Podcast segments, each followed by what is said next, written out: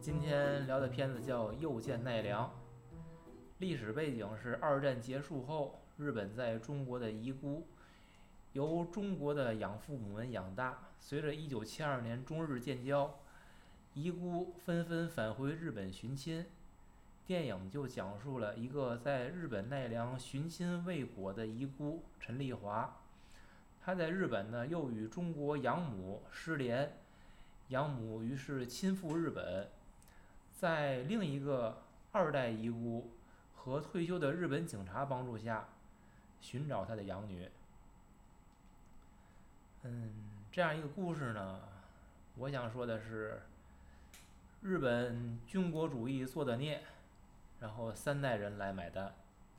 影片则是关于一个寻亲的连环套的故事。日本遗孤寻找日本亲人，中国养母又去寻找日本遗孤。但最终谁都没有找到亲人。那即使是帮忙的二代遗孤这个小泽以及退休警察吉泽，从影片来看，他们又何尝不是孤独无依的？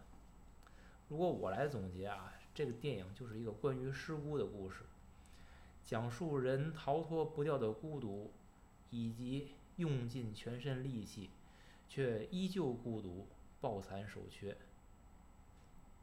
这就是我的观感。那么，我也列了个提纲啊。这电影我想聊几个方面，好像包括这个寻亲，寻亲这里边包含有血缘的问题，有财产的问题。那么有身份认同，就是你到底是日本人还是中国人？这里有你的身份认同里边包含你的语言因素、文化因素。那么这里还有又一个排外。就是日本人的排外，这跟刚才说那个身份认同这又有相关。那排外的反应可能反映在你的婚婚姻上面，反映你的这个道德价值观等等方面。嗯，这电影里边还想聊的呢是劳资关系，那么以及生活在日本的人，他们谋生的不易。想谈谈这个电影里边所讲的人情味儿，那我也想回头想听老杨讲啊。这个人情味儿在日本，它到底是浓还是淡？嗯，日本人的这个热情是真热情还是假客气？包括他们这种助人的心，我都一会儿都想听老杨讲讲。最后呢，因为这里边有一个老警察吉泽的形象，所以我也想再跟他们聊聊日本人的晚景。这是我列了一个简单提纲，就这些方面。但我想时间呢，首先是交给老杨，因为这个片子是他提的，而且你你对，而且你是你提这个片子，我记得好像当时是看完了之后马上就强推要聊这个，然后我又追着看了一遍，我看了两遍。对你来开始吧。不是我先我先想听安娜说，先想听安娜说。你这啤酒安娜看了几遍？安娜看了几遍？我我采访安娜，呃，我就看了一遍，因为这个电影配着还有一个就是拍摄的纪录片儿，对，那个四十多分钟，对。我是看完电影又看的纪录片儿，呃，其实有兴趣可以再看一眼那纪录片儿啊。那纪录片儿里说了很多他背后的事儿，就是包括他里边那几个演员，好几个演员都是有几个是真实的自己，就是在电影里出演的。就在那山里头那俩，啊，我知道。唱林海雪原那俩。那那那个女的是个说是个素人嘛？我看过一个。还有那个就是开机车的，开开那个挖掘机的那个那个老头儿。那老头儿后来让领导给叫回去了。啊，那个那个也是。呃，就是这些个演员，就是就是特别真实，不是不是演员，就这些人特别真实。我首先说不好的地儿，就是我对这个老太太演员的这个呃外形或者人人这个演员的气质来说，我不太认可。呃，太文了吗？呃。太显得太高级知识分子了啊！对对对对，对不像东北那个大娘，东北对，不像是村里出来的那种。然后你看对比他真实的这几个人，那个山里那两口儿，然后还有那个那个工作人员，那个，嗯，他是那种状态，你知道不像是一个有知识有文化的粗拉拉的那种。对，尤尤其是唱《智取威虎山》的女的，那真那个形象真的很真实，很好。嗯，对。而且他那个纪录片儿不光是这两这几个人吧，有很多的采访了很几好多呃这个，他那个状态就是标准的东北口音，你知道吗？土极了。大就是碴子味儿，对对对对，就包括那个后来就是我去那个去日本包车嘛，在那个京都包了一次，在那个东京包了一次，包车来的都是东北人，然后生活在日本，尤其那个在那个京都包的那个，京都旁边不就奈良嘛，嗯然后呃一开始是一个男的车主，他弄的，他来的。他接的电话，他说：“就我今天去不了了，让我媳妇儿去的。”然后媳妇儿是一个日本人，但是标准的东北口音，就是他媳妇儿也东北口音是吧？对标准极了。然后不是日本人学会说中国东北话了，是这意思吧？嗯呃，我具体没问，啊具体没问他啊是不是这种嫁的这种关日嫁的台湾去闹离婚那打乒乓球那叫嘛？福原爱，啊，那不就一嘴东北东北大碴子吗？哦，就是这种，就是嗯，他那个形象就是跟老太太就完全不一样，嗯，就是就是我认为不好的地儿。哎，那你觉得那个演小泽的这个女演员，呃按演员表的名字叫英泽，不也有说她其实不叫这名儿吗？嗯就是你觉得她演的怎么样？就一般吧，啊，一般硬，我觉得硬。我也我觉得不太好，一般完了他这个导演特爱用，他前一部《米花之味》也是这英泽的。是这个鹏飞跟这个英泽嘛，他们俩不是搭配着来嘛？嗯，嗯就让你对比跟跟那个国尊隼放在一起，你就觉得 国尊的孙子好松弛，就演的就好松弛，哎多好啊，郭孙思。很松弛。对对。好的地儿呢？您觉得？好的地儿，其实我是对这个遗孤的这件事儿啊，就是也不是太了解吧。反正嗯通过这电影表达的这个情谊上，就是嗯他的特别克制啊，这个东西不是控诉的那种，嗯就是呈现一种在日本生活的这些人的状态，嗯就是他力图一个完全真实的呈现出来嘛。嗯我觉得这个是他做到了这个。嗯啊其实我对这个电影儿的就感受没有那么强烈。这电影是我提的啊，就是我早就知道这电影，因为它是平遥电影节的开幕电影那年的。然后贾樟贾樟柯跟那个这个河濑直美俩人联合监制，我是科长的脑残粉儿的嘛，所以这个多听过咱们节目都知道。所以我这个电影刚在爱奇艺和优酷上挂出来，我看了五分钟，没看进去。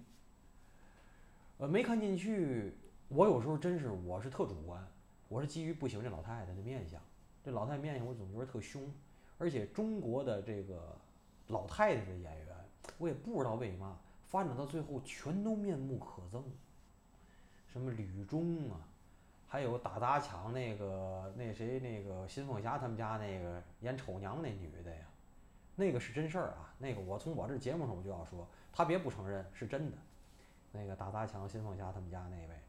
他叫张什么华嘛，这些为为什么中国老太太长到最后都长得面目可憎？我也不知道为嘛哈，咱们回来可以研讨一下，反正是不行。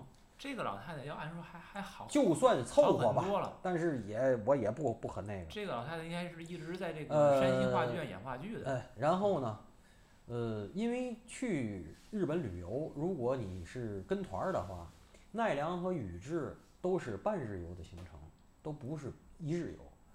我分别在奈良住了四天三晚，在宇治住了三天两晚，是为了学茶呀、买茶道具呀，还有在奈良，我就是因为是喜欢，因为奈良在日本的历史时期里边，奈良在有一个日日本历史时期里有一个叫奈良时代，是早于这个就是后来的那些什么平成啊、大正啊这种时候的，在奈良时代的时候，奈良是日本的首都。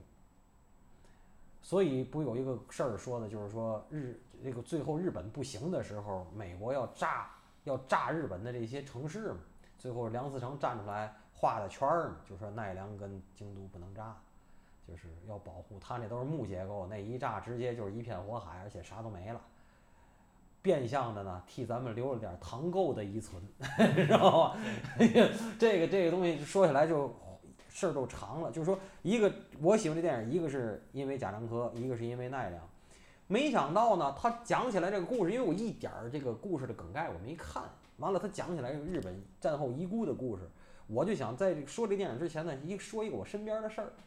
我有一个铁哥们儿，当年是我很好的旅伴儿啊，这个我也在不同的时候说过，也写过关于他的故事。他的姐姐就嫁给了这么样的一个家庭。这个家庭的这个女的呢，恰巧是我父亲曾经一个办公室坐对桌十几年的老同事。这个老太太就是战后遗孤，而且很瘦很瘦，气色非常不好，是非常严重的那种糖尿病，就是说，要不然就是每周透析，要不然就得换肾那种。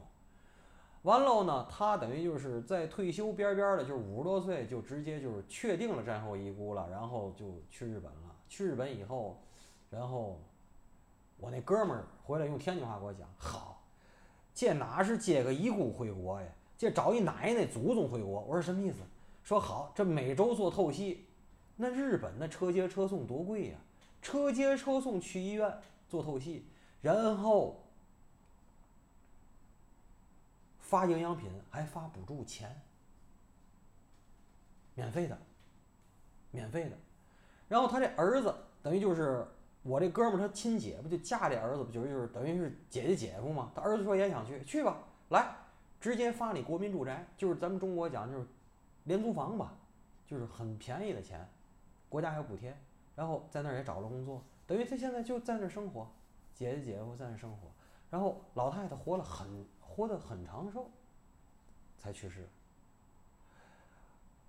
所以我当时我对这个战后遗孤的这个想法和判断哈是挺正面的，可是这么一个很正能量的又见奈良的电影给我这些东西打破了好多。就是说，电影情节里表现的这些，比如说战后遗孤去，真的去了会遇到的情况是，你的身份认同。第一，就算认定你是了，日本人也不认为你是日本人。可是你在中国的时候，你不还有那动画片吗？他这个电电影其实是很隐忍的，用动画片来表示，比如说那些他战败的时候跑，这个高晓松以前不也都讲过吗？你一个一个人只能带一个皮箱的东西。然后不能带现金什么所有那些东西，他们回去的时候那种战后的重建那种所有东西，这还说日本人对日本人啊，然后留在日留在东北的那些这些遗孤从小得受了多少白眼儿，然后文革的时候这些家庭，对吧？哎，你最后去了，就算你是日本遗孤，你去了，这种身份认同，日本人会拿你当日本人吗？对吗？然后你说话要要我说，就算你说的日本话，会不会也有河南味儿，或者有东北味儿？人日本人听不出来吗？咱连静海的跟塘沽的口音咱都听得出来，就是咱一个天津咱都听得出来，就那么细的地区的差异，就是日本人听不出来吗？他们有没有这种排外？有没有歧视？还有更大的问题是我没想到的，这次人都拍出来了，就是说。你真去了，人家这爹回去或者妈回去又生了三四个，如果真的是原来的爹原来的妈，人家凭空出来一个第四个孩子，还是老大，或者说剩下这仨是后来回日本生的，如果这家里还有点钱或者有房子的话，你多劈一份，人这仨肯肯定不愿意呀。而且从小没有感情，你多劈一份，我就不承认你又如何？这个问题很亚洲，这问题不是很中国或者很日本，我觉得这种问题很亚洲。这还是说原炫的爹妈，要是这个不原炫的，其中一个爹或者一个妈回去又再婚了，组织家庭了，那就加个更字儿，我又生了俩。然后你回去夸凭空掉出来一孙猴子，说我认我是这孩这这爹妈的孩子的话，你觉得人家能接受你的几率有多大？我觉得低于百分之五十。这电影都拍出来了，是我没想到的，是很残酷的，其实。并不像，就是完全我哥们儿给我讲的那好嘛，接着借个祖宗回去，不是，人家要不认你呢，就是最后会成这个陈丽华这样，他要颠沛流离的再去寻亲，最后寻完了以后，你觉得他是怎样？我觉得他是自杀，他是在他公寓里头，后来才被人发现的嘛。应该是绝望了，最后。对呀，可是这个绝望了，又有一个反过来的一个根儿，是吧？他真是有日本根儿，日本人怎么解决问题？最后，咱中国人怎么解决问题？咱中国人说的是“好死不如赖活着”，日本人说：“要不然我死去吧，对吧？”切腹的、上吊的、卧轨的，然后从地铁往里往里蹦的。咱们以前讲过这个事儿吗？那怎么办？日本人解决问题就是如樱花般的凋谢，对吧？举与刀嘛，就他确实就这个解决方式像是日本根儿，不像中国人，要中国人我我凭嘛呀我，对不对？这个是我说的。当然，这个电影咱们的基基调啊，首先咱是控告这个法西斯，嗯，对吧？控告这个军国主义，这个是肯定的，就是没有这个造不成这个造不成不了后续这些东西。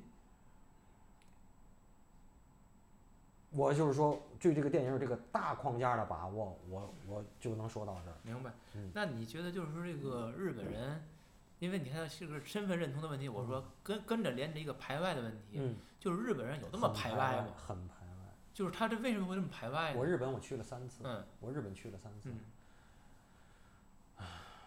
我这么跟你说吧，当然我是觉得哈，就是日本人，就是他跟我那鞠躬啊，我明知道是假的，嗯，但是人鞠的那个尺，拿尺量的九十话，度上，拿尺量的话，他跟这个他们本国人嗯鞠那躬嗯绝对是一样的，人没打折，嗯，那个客气劲儿没打折，但是我明显的知道他觉得他我，我在他心里是个傻逼，是个中国来的傻逼。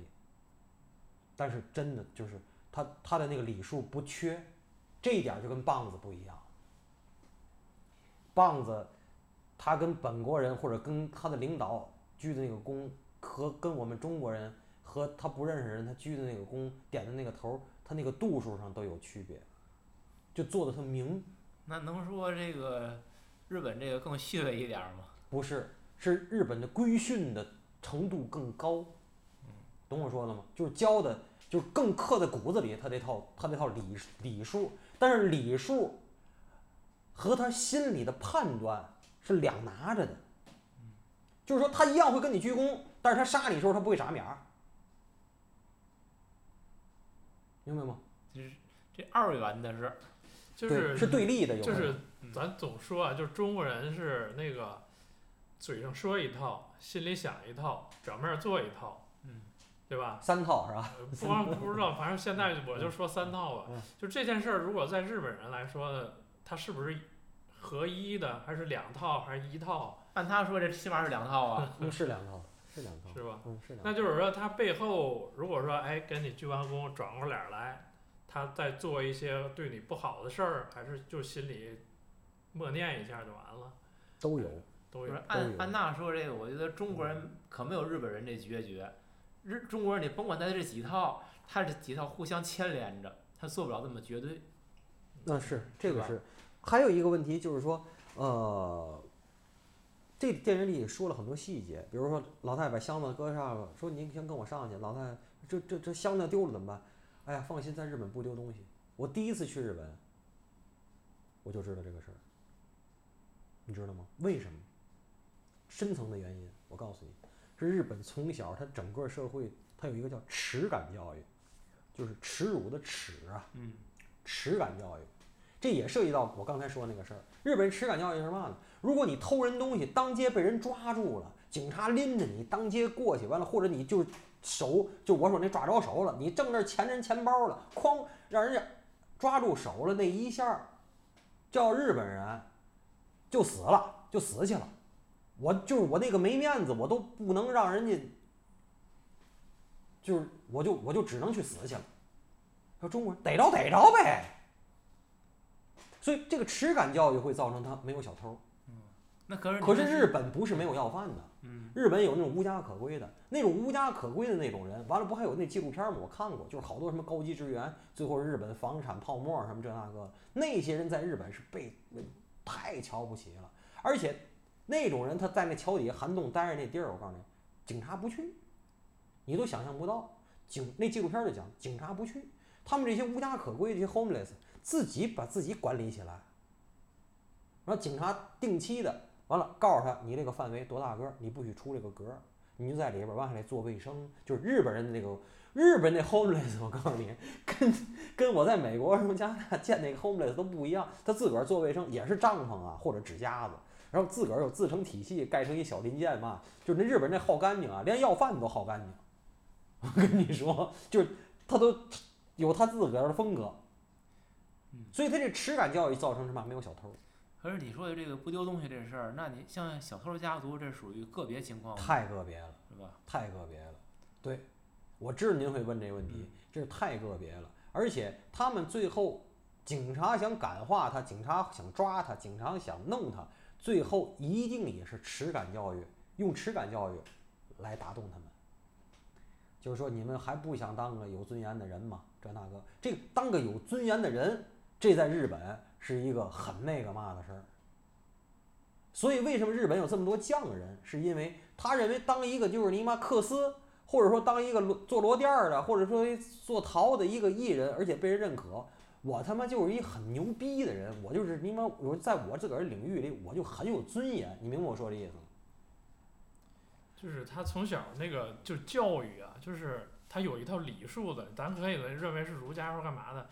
就是我去包车的那个那司机，他他女儿就是在从小从幼儿园到小学上的，就是天天教这个。然后他回国之后带着孩子，然后周围也有其他的孩子，干嘛坐一块儿吃饭？你看就他们家孩子，咱来说这最有礼数，尊敬老人，尊又干嘛的？就是一些小孩儿。他他都能做到，但是咱看咱周围的孩子坐这一圈吃吃饭干嘛的，一点礼数没。我给你讲一个最简单的道理啊，就是我们学那个茶道，当然我是很不精进，而且我跪坐我也我膝盖不行，跪不了太长时间。他们不是跪坐吗？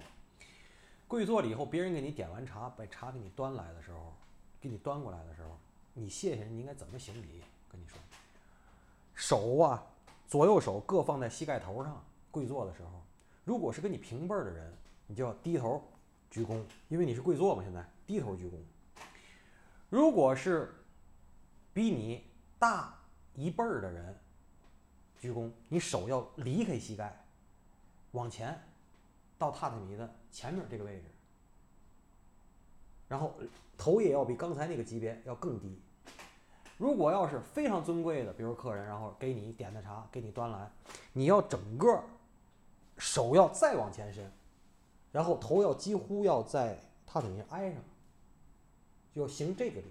他们的礼都是根据你见的人有不同的级别的。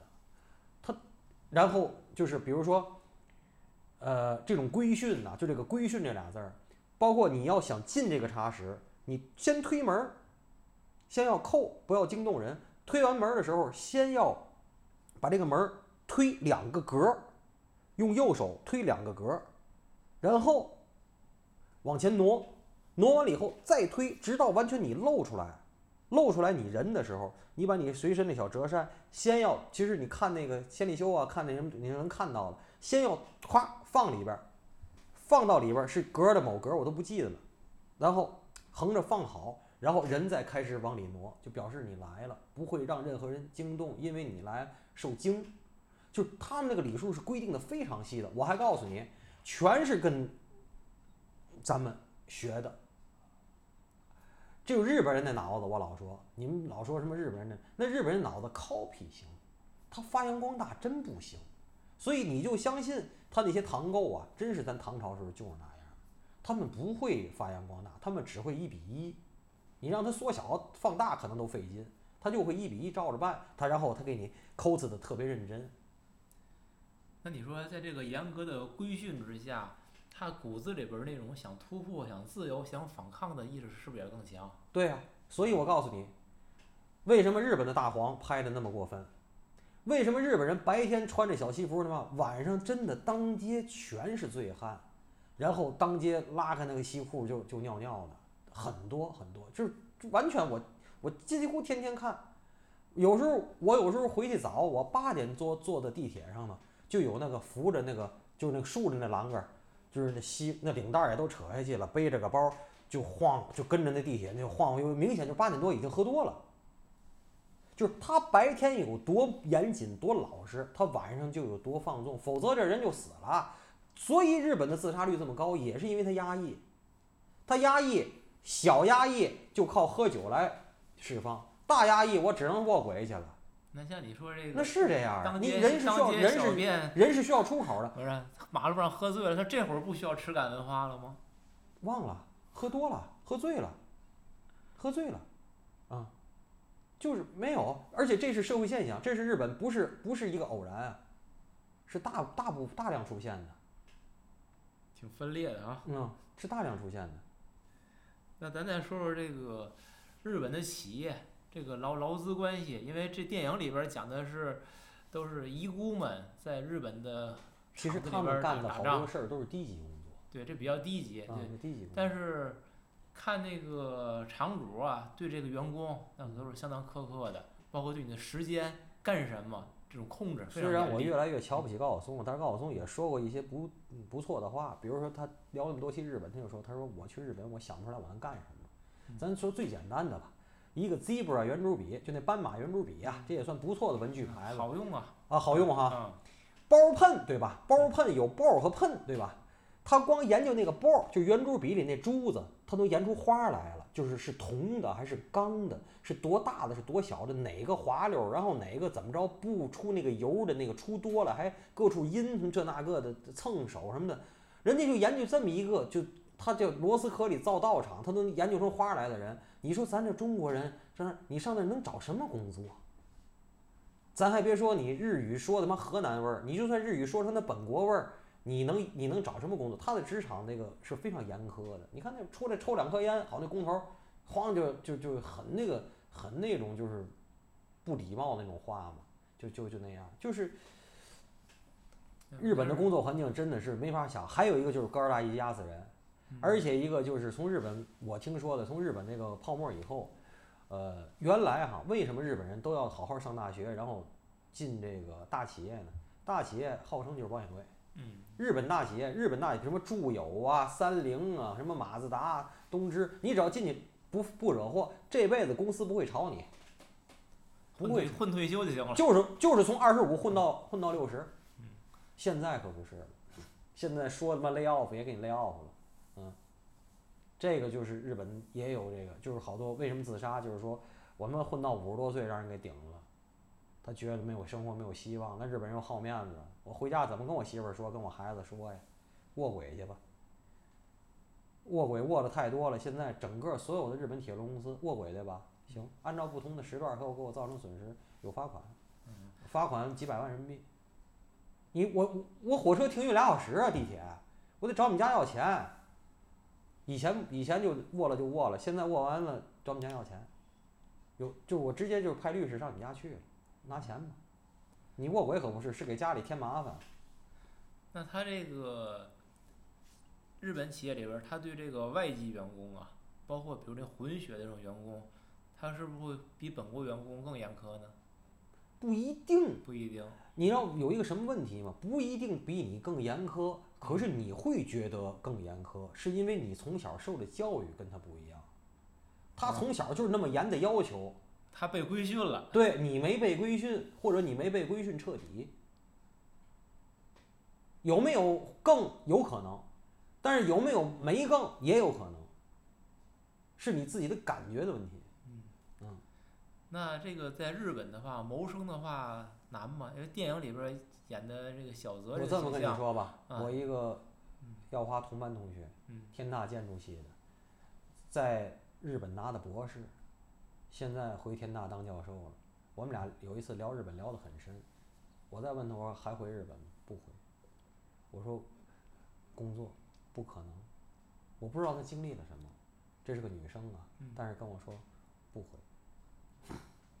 因为就是电影里边儿演的小你听明白，吗？他还那是在日本拿的博士啊，啊拿牙签儿贴那时候粘小旗子还是粘什么东？多少个挣五毛嘛人民币？对，我我特意我看了一下，是做一百个挣五毛是五十日元，啊，五十日元，人对民，币五毛嘛，我说是。相当于人民币，哎，那我记错了，嗯，四块钱人民币，四块钱人民币嗯做一百个，，说这个相当于那个他他那个那老太太不说吗？这不就跟我们过去胡信封一样吗？嗯就是，但是就是说这个他们需要通过类似于胡信封这么一个一个活儿来补贴日常家用，那我觉得他们生活相当不容易了。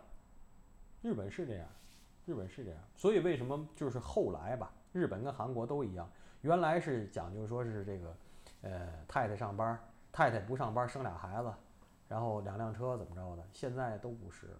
现在为什么日本和韩国这个妇女地位在不断的提高？这不断提高真不是呼吁呼来的，而是真的越来越多女子走出家庭去上班了，有经济支配权了，敢跟爷们儿离婚了，敢搞外遇了，最后是自己争来的。我这个我这个说法，这个女女权们是不是听着顺耳点儿了？啊，是真的是自己争取来的，对吧？敢离婚了，敢外遇了，这都是对吧？一个正常的选择，对吧？你这是给自己呼唤女粉丝的认那同啊必！须的，那必须的。老有人说说什么咱们这节目什么这个什么什么歧视，我们还真没有。我们仨人，我觉得现在好像都快都快把把女神们都摆摆前头供着呢，是吗？嗯我特别想就是聊这个片子关于这个人情味儿的问题啊。嗯，老太太来日本找她的养女，那个退休的警察吉泽，其实这事儿跟他没嘛关系，但是他应该是出于个人生活的这个孤独寂寞呀，他就愿意帮这个忙。包括这老太太，嗯，给老太太帮忙，这是个二代遗孤，应该是他们那属于有这个上一辈儿有有救命之恩。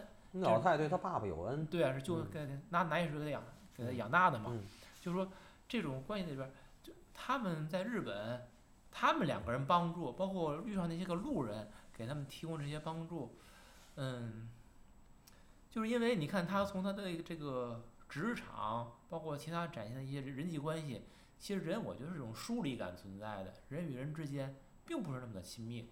可是当时他们在帮助别人的时候，又好像又是真的很认真的，包括每一次他们把他的事儿跟别人讲完之后，留了电话，人家真的给他们去问，而且还打电话告诉他们结果，哪怕过了一段时间，还是会告给他们反馈结果。就是他们这种会让我感觉有一点儿就不太统一，好像人与之间又又疏离，但是又真的去帮助别人。嗯，宁老师，这个啊，我跟您说啊，嗯正好我前些日跟聊过一个类似的话题，我就不讲前面，我讲最后结尾吧。嗯我希望打开国门以后的第一件事是您带着闺女出国玩一次，自助，因为现在翻译软件嘛的跟英文什么的都没关系，你只要计划好了，拍出钱来，这事儿能解决。你遇见更多的欧美来的人，你就会发现，其实是这件事儿就迎刃而解。这个答案什么答案呢？我不跟你说，我就是特爱以前啊，现在我应该不会去住了，就是在北美玩的时候住青年旅馆，然后跟这个上下铺的人聊天儿，坐他妈大屋里，我们的公共区域一聊天儿。日本人也这一方面，他脱亚入欧有他很像的是，洋人，尤其这个洋人的小孩，二十多岁，我都五十多岁也一样，他特别愿意跟陌生人敞开心扉。我就遇上过那个，好嘛！我跟你说，这一晚上蹲瓶啤酒啊，洋人也不太能喝，就这一瓶啤酒也财迷，把这一辈子给我讲完了。他都经历了什么？怎么回事？什么离的婚？什么几几个男朋友和什么什么这那个，或者这个几个女朋友？什么回事？怎么回事？怎么回事？我的理想，我在哪儿买个小木屋？怎么回事？就跟首先他是个话包子，重庆话叫话包子，就是爹就是你都插不上话去，他跟你讲，而且是萍水相逢啊。只是下午可能就是借个言，这么个契机。完了晚上吃完饭了，就坐那儿蹲着，隔着个桌子，然后就完了。然后明天早晨他走了，他都不会跟你打招呼。我只知道他名字，我连电话都没留。他只是为了跟你倾诉，然后你又安全。对，中国人你仔细想想，什么人会说你自己很隐私的事儿？你会跟闺蜜或者跟酒友，你会跟陌生人说这些吗？这是中国人和我遇到的洋人最大的区别。你信不过，可是洋人不是，洋人是或者日本人这种，就是他特别愿意帮助陌生人，而且帮助了以后就消失。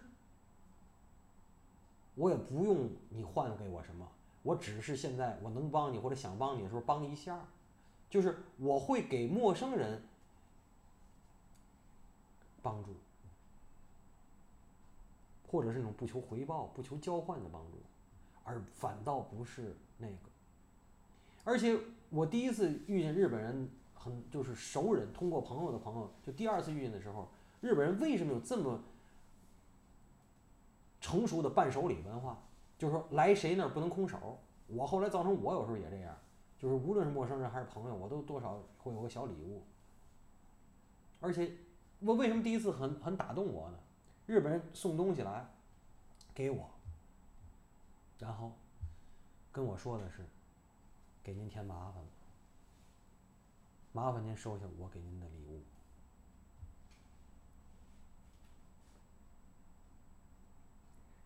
这也是一个耻感文化，就是我给你添麻烦了，我来拜访你了。我有一次在优衣库排队，这是就是他们的这种耻感文化的教育是在根深蒂固的。一个你说这是日本的优衣库？日本优衣库啊对，嗯一个夫妇站我前头嗯，那个太太呀，就是让，就是太太完了就是站这儿，完了她老公在那儿转，然后呢，她老公也没有多那嘛，然后这太太手机忘，一般在日本手机必须静音，这太太不知道为嘛手机忘静音了，突然那个电话铃声就响了，然后那太太马上就隔多远你知道吗？就窜出去了，就就找那丈夫，那意思让丈夫站站我前头来排队，人挺多的。嗯人日本的算账又慢，你知道吗嗯？然后就跟我这紧鞠躬，那意思就是说站站您前面了，给您添麻烦了，吵着您了，这那。完了拿着电话，捂这个捂这个电话，滋楞就跑出去，快一滋楞就跑出去了，你知道吗？就就就那意思，完了跟着所有人就一边跑一边回头跟所有人鞠躬，你知道吗？就哎呦，就是那意思，就是我我太丢脸了，我吵着你们了，我实在是太丢脸了。你觉得这样的人和那个呵斥工人的工头儿，你觉得是一个人吗？我告诉你，非常可能在同一个人身上出现。已经成为行为方式了。那个事儿给我给我触动特别大，我说这你妈怎么了？这你妈这这你妈在中国，我操！我天天看人家妈抖音都外放，我操！我我天天跟人搏斗。这要在在这要这要发生在日本就得死去。哎，你看我坐新干线，我告诉你，在新干线上说话声大的，我告诉你什么人，你知道？我发现咱中国人真自助玩日本的，多少都有俩糟钱儿。我要我说，素质都高，就是大声说话说两天就不大声了，手机都静音了。我告诉你，我见两拨子人在新干线上敢大声喧哗的，一拨子是过 gap year 的美国大学生，好那嗓门儿，那嘎啦嘎啦，那他妈的没有教养。美国大学生，别说美国人高级啊，我告诉你，一样。那日本人都侧目，但是在日本社会，就是真的就是这么看你一下啊，就背看那个人，绝对你就觉得得扎地缝。那美国大学生没事儿，还有一波子是浓妆艳抹的香港大娘，我基本能听出来香港人说那粤语跟就是广东人的粤语的区别。那香港大娘也是穿的一身名牌，哎，驴牌儿啊，什么啊你妈什么的，完了，说话也是那种叽里嘎啦的，完了人家那日本的游客就是侧目嘛，就真是，但是人家不会过来像我那种直接搏斗，你给我住口，要我我是肯定站起来给我住口，杀发嘎子。要那日本人不站起来，就就看你，看完就那嘛了，就完了。他这个耻感教育啊，就是弥漫在方方面面。就你说，别说日本，我觉得在中国，我在地铁里边，我觉得那个洋鬼子聊天儿嗓门都是最大的，就听他们叽里哇啦叽里哇啦。所以真的别老说美国人高级，我这个事儿我真的越来这么多年我就说这个事儿，不是，不是，嗯，说说电影，我跟你说了，我一看完之后我就说，最感动我的那个镜头，就是他们在寺庙里边儿，应该是两两个，一个是寺庙里边儿这个老太太跟老警察，他们两个人不说话，就用比划嗯，来表示彼此那个意思，那段是此时无声胜有声，非常打动我。他不还比划去买东西吗？对，买羊肉没买着。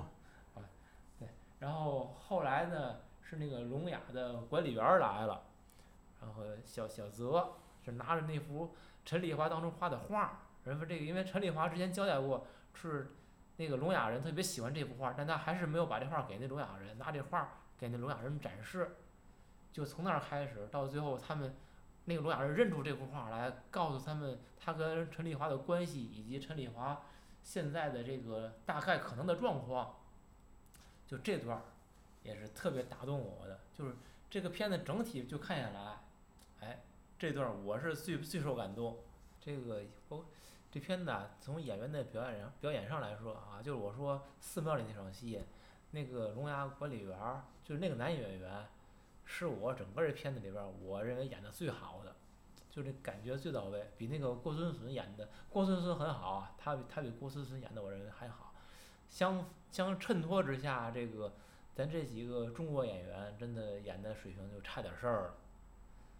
还有一场比较有意思的戏，就是刚才老杨提，就买肉那那场，那个卖肉的其实是导演鹏飞自己客串的，然后呢，老太太也不会说日语，她看那肉，她也牌子看不不知道是什么肉，他就指着一个肉，然后两个人互相学动物叫，来来表达这个肉是什么肉。我觉得这种就是由于语言不通，他们通过嗯叫声模仿的动物的声音，包括通过一些动作等等，这个是片子我觉得挺传神的几个地儿，是属于叫呃妙笔吧，我看这个嗯。我就乐，乐哈。我，想起一个我的事儿，嗯，这个咱们其实我一直提就是那个故事可以不讲了，就是说这个老太说俄语，然后那个分手的时候来拿东西那个那个日本男友，嗯，我就想起来，咱们是不是要下次再预告一次，把这《仙年善起》做了哟？很像，就是这种跨国婚姻和跨国的爱情哈、嗯那个片子就是太小众了，这这真是听众听完之后找片源儿都没地儿找去。嗯我们可以让他们那个来留言，咱们给他私发。嗯，这个电影它有几个环节是打动我，是说什么呢？我认为这部片子弥漫着这个孤独呢，是因为比如说这个老头儿永远在拿信开信箱等着女儿给他写信，对吧？还有一个就是那酒厂试喝大会，这个东西你看着乐的同时，你会发现那么安静的日本街头，那么低密度的日本社区，有一个那么热闹的地儿，是随便喝清酒啊，然后一个个老头都白发苍苍，喝的东倒西歪，也不持感了，搂一个搂脖子抱腰了，也什么都没有了，就是酒后的日本人是没有任何规矩和礼貌的。那么其实是什么呢？就是说，孤独的老人们抓住一切可以 social 的机会，可以社交，因为他平时太孤独。嗯，就像那个老警察吉泽一样，嗯，他为什么管这闲事儿啊？他实在是太没事儿干了。所以他最后他承认，他说我其实没见过。对，而且影片里其实交代一个细节嗯，他每次从家里出来的时候，他都伸手摸摸那个信箱，那个信箱永远是空的，他希望有人跟他联系。不，是他闺女不搬到东京去了吗？他想让他闺女给他写信呢。那没人理他嘛。啊，他闺女说的，他年轻的时候有点怨嘛，说他年轻时候当警察都不顾家，就是俩人感情比较淡漠，然后太太又故去了，那么着。那影片儿最后就是，其实咱现在讲到孤独了啊，到最后的时候，嗯，老太太来到日本的时候，她带着一个相机，相机吧，每次还都忘开镜头盖儿，这镜头盖儿其实也是一个梗，嗯嗯，拍了很多照片儿，最后是小泽，就是帮助老太太找闺女的这个小泽，他呢去倒卷儿，然后我一看他倒卷儿动作，当时我就在我就想了，我说这个带着卷儿的时候，这个过卷儿没有那么轻快。啊，对对对，一是有看这动作阻力的，是有阻力的。对他有那个感觉，我一看，哎说，哎这个有点假。后来一打开镜那个后盖儿，嗯，哦，明白了，人。这不一点儿不假，他就是空装的，所以他没带上劲儿，没装胶卷儿，嗯，照了一圈儿。然后他跟老太太躺在床上，说，哎，这都白照了，这什么都没有。人老太太说，我全在脑子里记住了。当时我就在想，可实际上就是说，嗯那个老老警察给这个老警察打电话来说，这个女的死在公寓里的时候，嗯那小泽可没给老太太翻译，也就是说，老太太是不知道这个事儿的。老太太睡所以。最后还又去那个就是那个祭神的那个地儿又去找去嘛对。那你稍等一下，然后那嗯个咱一会儿完我接着说，我先说胶卷这事儿啊。嗯嗯我想说的是，这个照片记录、影像记录这件事儿嗯对我们的记忆重要吗？就老太太说，我全记在脑子里边儿了。当时我看完之后，反正我不这么想，我认为这照片挺重要的。嗯就是你认为你记在脑子里边儿的东西，其实很多它是一种会随着时光流逝被进行改写、嗯，放大或者缩小一个东西，而照片儿这种原始记录，它真真的能让你远景重像、嗯重现啊，嗯带回当时那个场景。所以我认为照片儿很重要。所以我也觉得，当老太太说这句话的时候，其实那只是她自己，她愿意随着他个人的一种意意愿嗯去重新整理自己的记忆，它是非常个人化的一种东西。而小泽他看中这个照片儿，其实他更看重的是我们如何来真实的记录我们曾经经历的一切。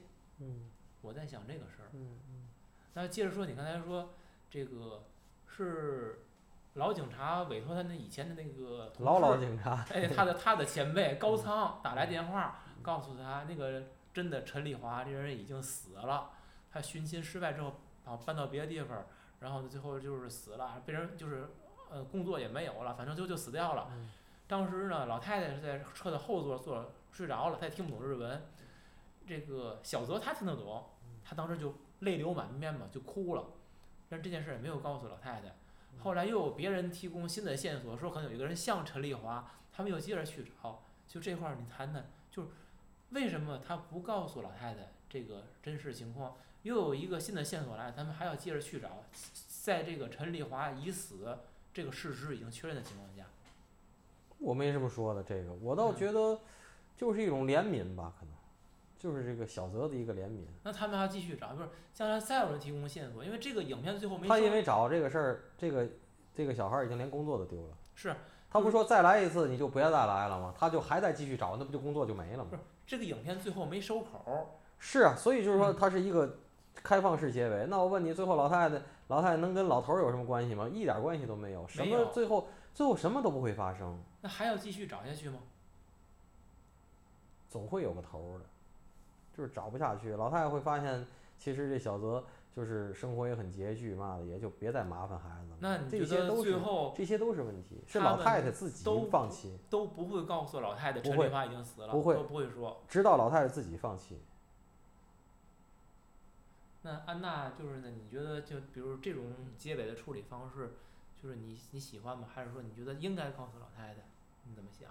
就是只能就是这是应该是最好的一个吧，从呃但据说那纪录片儿里说他拍了还有一个结尾，那纪录片儿里说的，他还拍了一个结尾。呃没注意这一点啊，纪录片儿里说的，他其实他还有一纪录片儿，你知道吗？他有那什么暖心特辑嘛，有好几个，哦是吧？嗯，有好几个，嗯，他说他还拍了一个结尾，嗯就是这个事儿，我是在想，你给人家一个没有结果的希望，跟你告诉他一个有点儿残酷的结果，明确了这个结果之后，让他重新开始一个选择，那没哪样选择了哪哪样。对他你告诉他这个结果以后，他也没有选择，他有什么选择？他有选择，就是那告诉你，你在这个世界上，你就是已经没有亲人了。那你要在这个情况下，你要重新开始自己的生活。如果不告诉他，他会一直认为陈丽华可能还活着，他一直要把自己很大的时间精力来投入寻找陈丽华这个事儿。那这样的话，这个生占据他的生活全部，可能是会算是一种填补的的生活的空缺吧。但是如果在这种情况下，他找了很久很久，最后他发发现陈丽华还是死了，那他会怎么感觉呢？就是除非这事永远不揭锅，如果一旦有一天不小心揭了，是不是对他伤害更大？那不这个就成了，就是您说这些情节就成了那种很俗套的那些咱们以前看的名著的情节了。就是这个结尾你怎么处理，它都都是一个结尾，知道吧？那个可能是你觉得那么处理好，这个可能导演觉得处理好。嗯其实这个处理好，我倒觉得还有一点就是他遗孤，他不是他一个人的事儿，他是一个很大的一个群体。对，就是你可能找着了，或你可能没找着，那那边儿那个那他也没找着，结尾可能也不好，就是他留个白，找着或没人找着，他找着了，他没找着，对吧？他是一个群体，这只只能留一个白出来。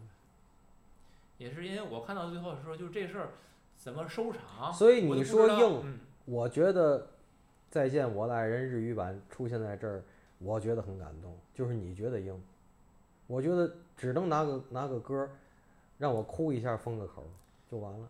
他出歌也没事儿，因为这个音乐它一响起来，我就立马出戏了。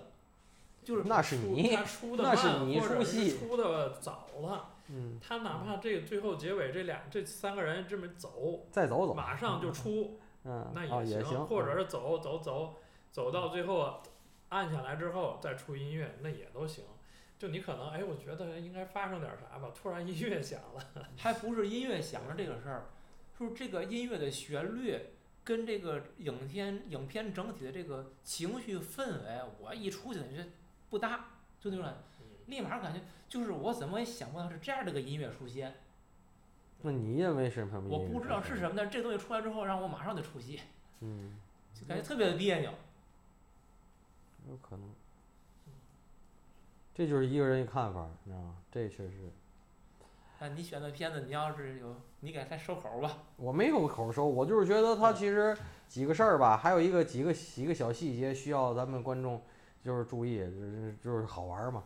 人家说那个谁家安卫星接收器，谁是中国人，因为你到那儿还想看中国节目，还得听大碴子，对吧？是不是？他说的那个，然后你这个他捡柿子这个事儿哈，日本人对柿子可不像咱，日本的柿子很贵，我想说。然后日本人对柿子发他好多东西，他最后日本形成一个字也叫中国没有，叫柿子染。柿子染呐，就是柿优，就是那个那个像的似的那个连笔染。我在京都那个东四大集专门遇见两个就是释染的那个匠人，他们释染呢只有两种色儿，一种是那种柿子那个色儿，那种粑粑色儿，一种是蓝，深蓝，都叫释然。然后粗布那个很有特点，很好看，蓝那不是板蓝根吗？成咱那个扎染了。但是它是纯色，它是纯色，它不是纯蓝，它是它是纯蓝，它没有花儿。咱扎染不是得捏扎出特多花完了再给它摊开嘛，啊圆的什么放射状的，它不是，它就是蓝，然后最多会有深蓝和浅蓝的区别，挺高级的，那个蓝看着挺高级，但是它那个土黄我不太接受，完了做了好多那种包啊、布袋儿啊，完了很多还包括扎头发的什么卡子什么，反正那个蓝挺高级，那个那个而且很贵，关键是你知道吗？所以就是我我我我给大伙儿提，咱们这好在柿子一上蓟县特产啊，大人果，然后就是柿子嘛的，那这很便宜的东西，很土的东西。哎呦，在日本那柿子，你别以为那捡柿子，那柿子挺贵的，装四个一盒儿就是多少多少钱。但是我看他们，我问过他们那个，我因为我不爱吃柿子，咱们那柿子不还得揽，得放是得怎么着的？会有涩，会有嘛？日本好像没这件事儿，日本就拿着就能吃，而且有各种大小，有各种就是种品种，嗯，没有这个涩呀什么这什么技术处理这件事儿，那可能人家处理过了。啊，有可能，啊。那么，咱们最后咱们，我觉得就是收个口，我想收在这儿。以后去京都啊，去奈良啊，别穿和服自拍。一穿和服自拍，我遇见的基本穿和服不照相的，有可能是新婚的日本小情侣，就是小小夫妇，这个我遇见过。但是穿和服照相的，我听着都是东北话或者上海话，还有重庆话，还有天津话，就这四种人。还有就是日本对旅游市场的保护，你听说过奈良有神鹿？你听说过京都有神鹿？没有。告诉你，它奈良这个鹿啊，神鹿成了它旅游的一个品牌以后啊，好像据说日本的那个就是那个旅游的那个那个就是那个部啊，旅游省那什么省啊，就说不允许别的城市发展这个就是鹿这件事儿。这玩意儿垄断是吧？，对，只有奈良有，就是它保护这个旅游符号，明白吗？嗯，就是排他，排他，就是，然后所以我在奈良还买了，就是一些这个就是奈良这个神鹿烧，神鹿烧是奈良的专门一个窑口，就是它上面这个粗陶上面它那个釉水上面画了好多小的神鹿，嗯，所以就是说咱们就是以后出去旅游吧，还是嗯多干点好玩的事儿啊，别干那种别人干你也干的事儿。